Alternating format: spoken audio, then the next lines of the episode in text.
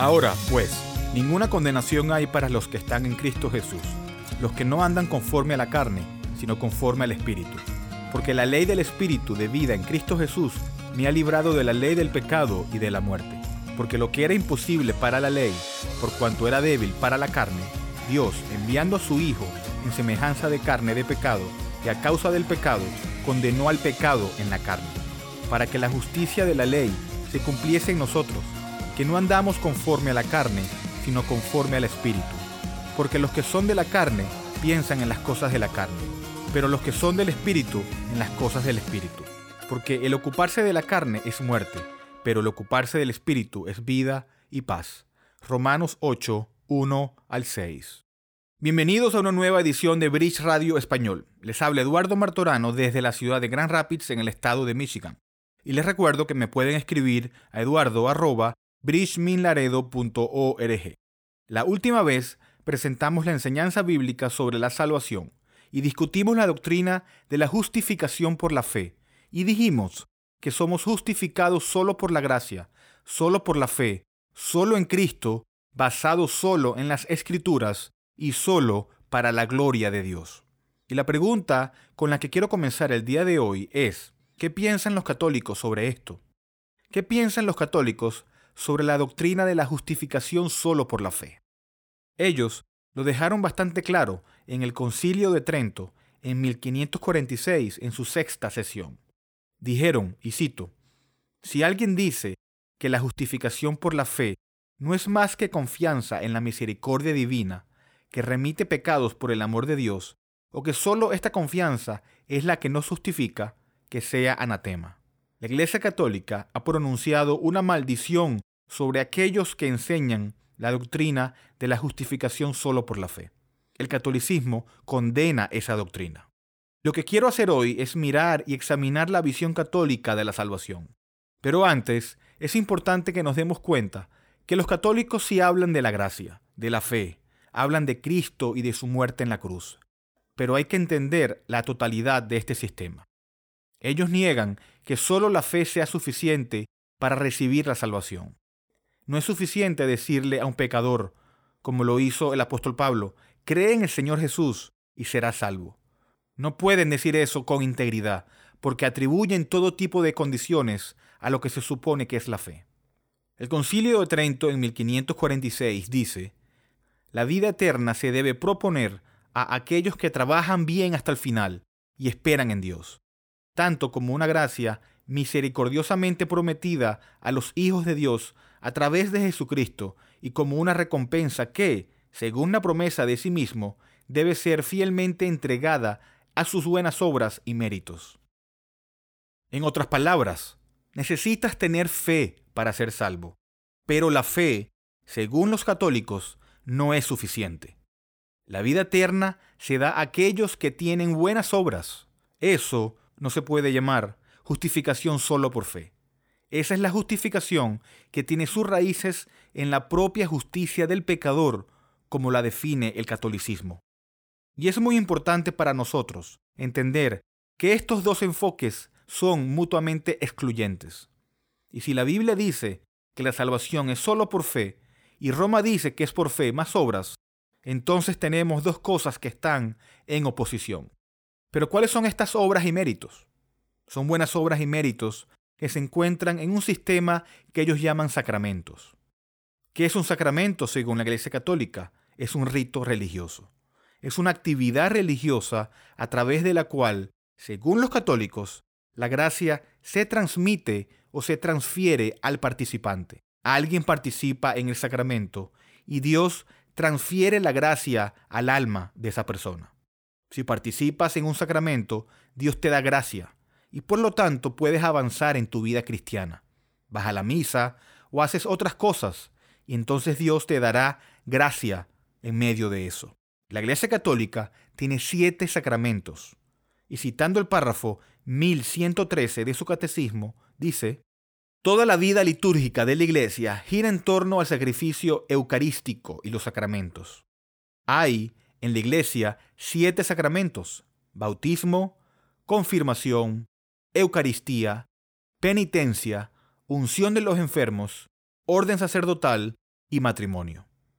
Ellos tienen siete sacramentos por los cuales creen que Dios transfiere su gracia cuando pasas por ellos. Hoy no tenemos el tiempo para revisarlos todos. Solo vamos a revisar varios de ellos. Párrafo 1129 dice, la Iglesia afirma que para los creyentes los sacramentos de la nueva alianza son necesarios para la salvación. Según la Iglesia Católica, debes tener estos sacramentos para ser salvo. Si evitas los sacramentos, te perderás. Ellos han establecido este sistema de rituales, los cuales necesitas si quieres ser salvo. Esto es directamente contrario a todo lo que hemos visto sobre la justificación solo por fe. La salvación solo es por fe y no deja ningún espacio para los sacramentos que son necesarios para la salvación. Párrafo 1116 dice, los sacramentos, como fuerza que brotan del cuerpo de Cristo, siempre vivo y vivificante, y como acciones del Espíritu Santo que actúa en su cuerpo, que es la Iglesia, son las obras maestras de Dios en la nueva y eterna alianza. Como parte de todo este sistema, necesitas un sacerdote en el catolicismo, y solo el sacerdote está autorizado para realizar el sacramento. Por lo tanto, solo hay un pequeño grupo selecto que está autorizado para realizar los rituales, o si no, no funcionan. Si tratas de hacer un sacramento, no tendría ningún efecto porque la iglesia no nos autoriza a hacerlo. Necesitas autoridad de la iglesia católica para poder llevar a cabo estos sacramentos. El párrafo 1120 del Catecismo dice, el ministerio ordenado o sacerdocio ministerial está al servicio del sacerdocio bautismal. Garantiza que, en los sacramentos, sea Cristo quien actúa por el sistema santo en favor de la Iglesia. El ministro ordenado es el vínculo sacramental que une la acción litúrgica a lo que dijeron y realizaron los apóstoles, y por ellos a lo que dijo y realizó Cristo, fuente y fundamento de los sacramentos. Lo que dicen es que Cristo estableció estos siete sacramentos, se los dio a los apóstoles, y debido a que la Iglesia Católica está en sucesión apostólica, cuando su sacerdote autorizado hace los sacramentos que Cristo instituyó, entonces puede saber que estás recibiendo la gracia real de Dios. Que Cristo mismo te está comunicando esta gracia en los sacramentos a través de los rituales religiosos. Ese es el sistema católico. Y el catolicismo apunta al sacramento del bautismo como el punto de entrada.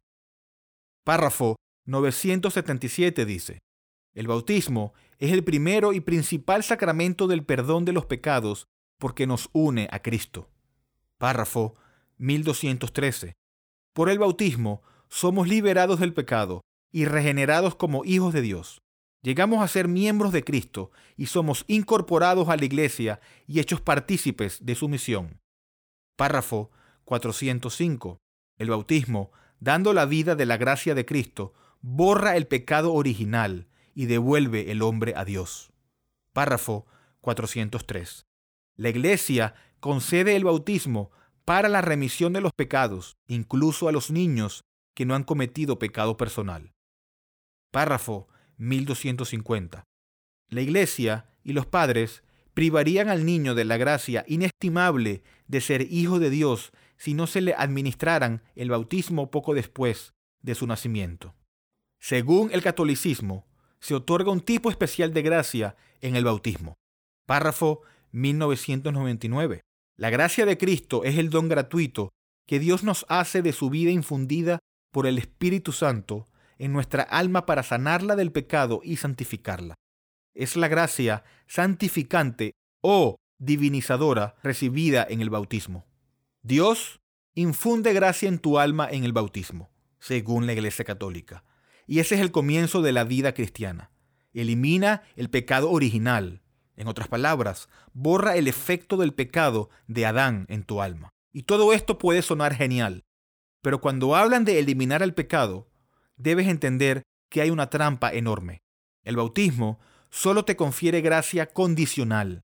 Es una gracia que se puede perder. Puedes pecar y salir de esa gracia. Puedes perderlo a través de lo que ellos llaman pecado mortal. Los católicos tienen dos categorías de pecado. El pecado grave se llama pecado mortal y el pecado menos grave se llama pecado venial. Te dan la esperanza de que se te ha dado gracia en el bautismo. Pero si pecas con un pecado mortal, pierdes esa gracia. Una vez que muerdes el anzuelo del bautismo católico, te atrapan en su sistema. Párrafo 1861 dice, el pecado mortal es una posibilidad radical de la libertad humana, como lo es también el amor. Entraña la pérdida de la caridad y la privación de la gracia santificante, es decir, del estado de gracia. Si no es rescatado por el arrepentimiento y el perdón de Dios, causa la exclusión del reino de Cristo y la muerte eterna del infierno. De modo que nuestra libertad tiene poder de hacer elecciones para siempre, sin retorno. En otras palabras, la gracia que recibiste en el bautismo la pierdes. Un hombre podría tener un estado de gracia del bautismo, pero aún así ir al infierno eterno según la doctrina católica. En la verdadera salvación, Dios te imputa la justicia de Cristo. Perdona todos tus pecados, pasados, presentes y futuros. Tu salvación es perfecta, nunca la pierdes. En la salvación católica, Dios comienza el trabajo en el bautismo.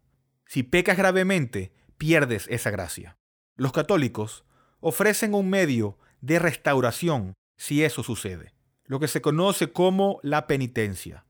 La penitencia es uno de los siete sacramentos católicos romanos.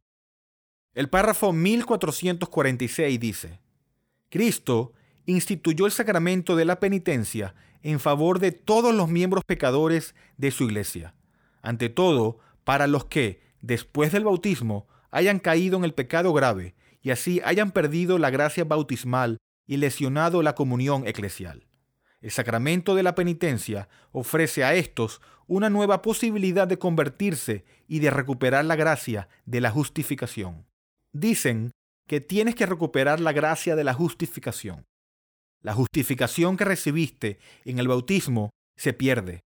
Te lo han quitado, lo has perdido. Entonces, mientras que un día estabas en gracia, estabas justificado, ahora, al día siguiente, no estás justificado. Piensa en eso en términos de lo que discutimos con la doctrina de la justificación por la fe la última vez, por lo cual dijimos que Dios perdona todos tus pecados y te imputa la perfecta justicia de Cristo. Para el cristiano bíblico, en la verdadera salvación, la salvación está arraigada en algo completo e inalterable, porque está arraigada en Cristo, no en tu comportamiento. Y eso es crucial entenderlo. Y es por eso que tus mejores días espiritualmente no mejoran tu justificación, y tus peores días tampoco disminuyen tu justificación, porque no está arraigada en lo que haces, sino en la perfecta justicia de Cristo. Cualquiera que esté enseñando una justificación que se puede perder, no está enseñando la salvación bíblica. Está enseñando algo que de una forma u otra tiene sus raíces en el mérito humano, en la justicia humana.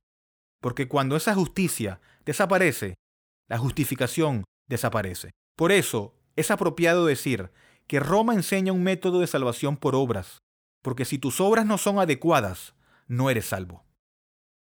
Un autor dice, el pecado mortal es un golpe mortal. Mata el alma tan seguramente como una enfermedad mortal mata al cuerpo. Cuando un católico que ha recibido la gracia santificante por el bautismo comete un pecado mortal, pierde esa gracia.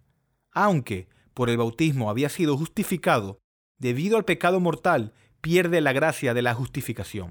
O podría decirse que es dejustificado. Se convierte en un hijo de ira y está destinado al infierno. Y así como un cuerpo muerto no puede restaurar la vida a sí mismo, la Iglesia Católica enseña que un alma golpeada por el pecado mortal no puede revivirse a sí misma. El pecador debe recurrir a la Iglesia y al sacramento de la penitencia.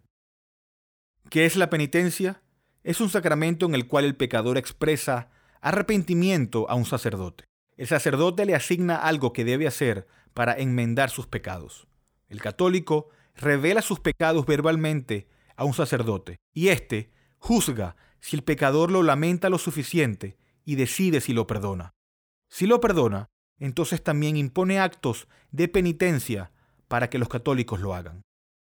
El párrafo 1424 dice, la declaración o manifestación, la confesión de los pecados ante el sacerdote, es un elemento esencial de este sacramento. Si has pecado como católico, tienes que ir a un sacerdote, decirle lo que has hecho. No hay nada en la Biblia acerca de confesar pecados a un sacerdote. Pero luego el sacerdote te da cosas que tienes que hacer si quieres sellar el trato de tu perdón. Esto no es otra cosa que poner al pecador en la posición de hacerse su propio salvador por lo que hace.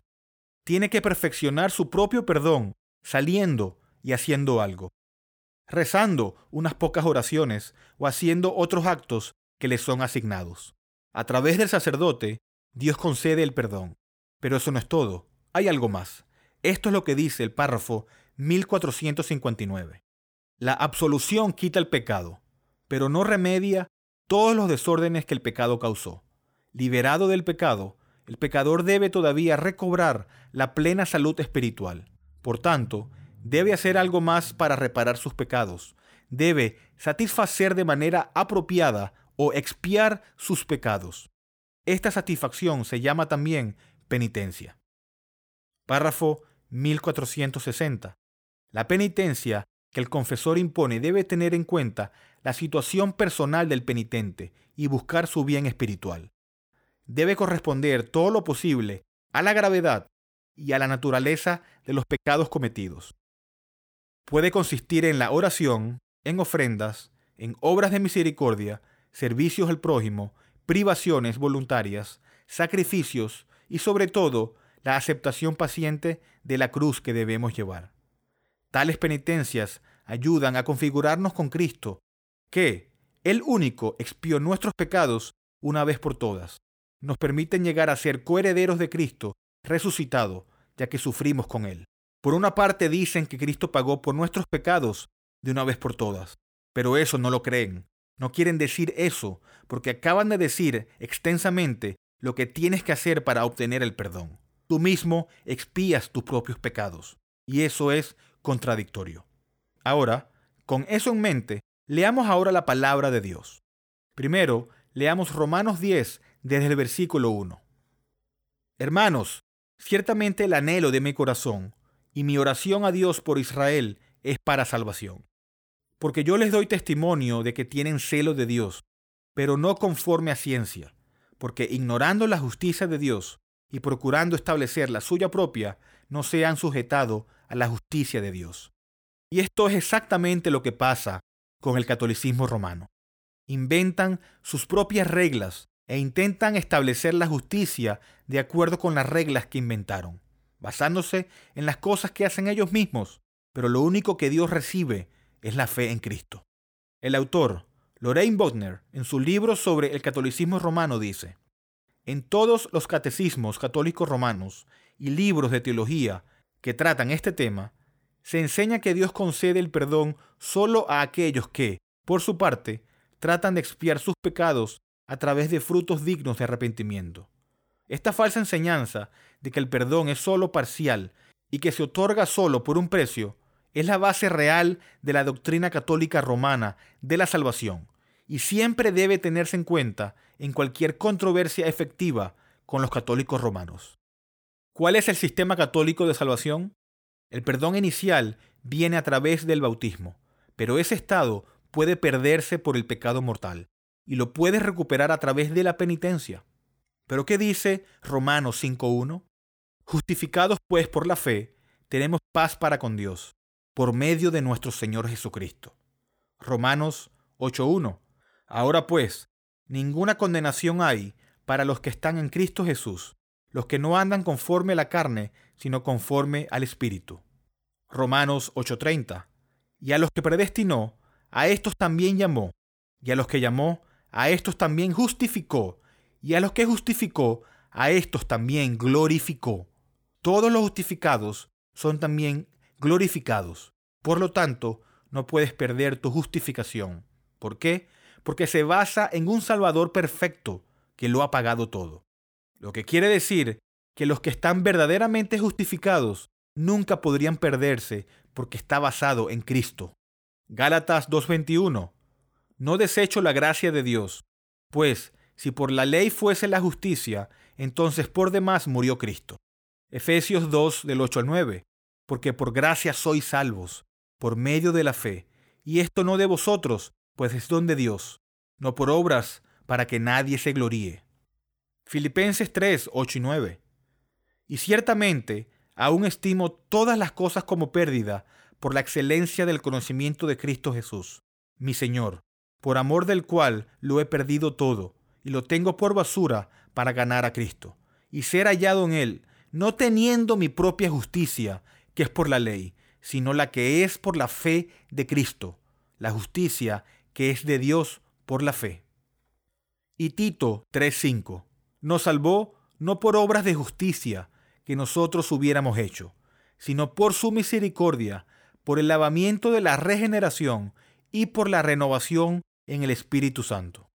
Todos los que están verdaderamente justificados por la fe irán al cielo. Un católico nunca te diría eso. Toda su doctrina lo niega. ¿Cómo es que tú y yo, como creyentes en Cristo, encontramos la gracia de Dios en nuestros tiempos de debilidad, tiempos de tentación, tiempos de confesión, tiempos de prueba, tiempos de tristeza? ¿Acaso tenemos que pasar por muchos rituales? ¿Cómo encuentras la gracia de Dios en la vida cristiana? Simple, solo le pides a Dios directamente. ¿Qué dice Mateo 6, 2 y 13? Perdónanos nuestras deudas, como también nosotros perdonamos a nuestros deudores. Dios está ansioso por responder esa oración de sus hijos. No tienes que pasar por todos estos rituales para encontrar la gracia de Dios. Solamente un corazón humilde, un corazón contrito, un corazón que se humilla ante la poderosa gracia de Dios encuentra salvación. En el verdadero cristianismo, Dios no transmite gracia a sus hijos a través de amenazas, de sacerdotes, obras o castigos autoinfligidos. Dios es un Dios bueno, que se deleita en dar buenos regalos a sus hijos. Probablemente hay un poco de catolicismo en todos nosotros, pensando que tenemos que obrar, que tenemos que hacer buenas obras para ganar la salvación. Pero cuanto más entras en las escrituras, más entiendes la verdadera salvación, la verdadera teología bíblica, más te das cuenta de que no está arraigado en ti. Dios no te responde en base a tu mérito. Eso es maravilloso porque significa que Él responde de acuerdo con su amor y su gracia. Él derrama la bendición sobre aquellos que se arrepienten y le piden sin tener que pasar por rituales. No necesitas probarle nada porque Jesús ya lo pagó todo. Hasta aquí esta edición de Bridge Radio Español. En el siguiente audio tendremos la Biblia y la fe. Bridge es una librería cristiana reformada sin fines de lucro Ministerio de Enseñanza y Cafetería. Estamos dedicados a discipular y equipar a los cristianos para la obra del ministerio y la edificación del cuerpo de Cristo. Hacemos esto al proporcionar recursos a precios módicos, tales como Biblias nuevas y usadas y libros cristianos centrados en el Evangelio y materiales de estudio en inglés y español. Por favor, considera apoyar a Bridge Ministries a través de una donación única o mensual, ya que esto nos permite continuar nuestro alcance local e internacional a través de nuestros estudios bíblicos, conferencias y Radio Bridge. Puede donar y encontrar más información sobre nosotros visitando nuestro sitio web en bridgeminlaredo.org. Y pueden escribirme a eduardo.bridgeminlaredo.org. Y como siempre, terminamos con esta pregunta. ¿Cuál es tu único consuelo, tanto en la vida como en la muerte? Que yo, con cuerpo y alma, tanto en la vida como en la muerte, no me pertenezco a mí mismo, sino a mi fiel Salvador, Jesucristo. Gracias por escuchar.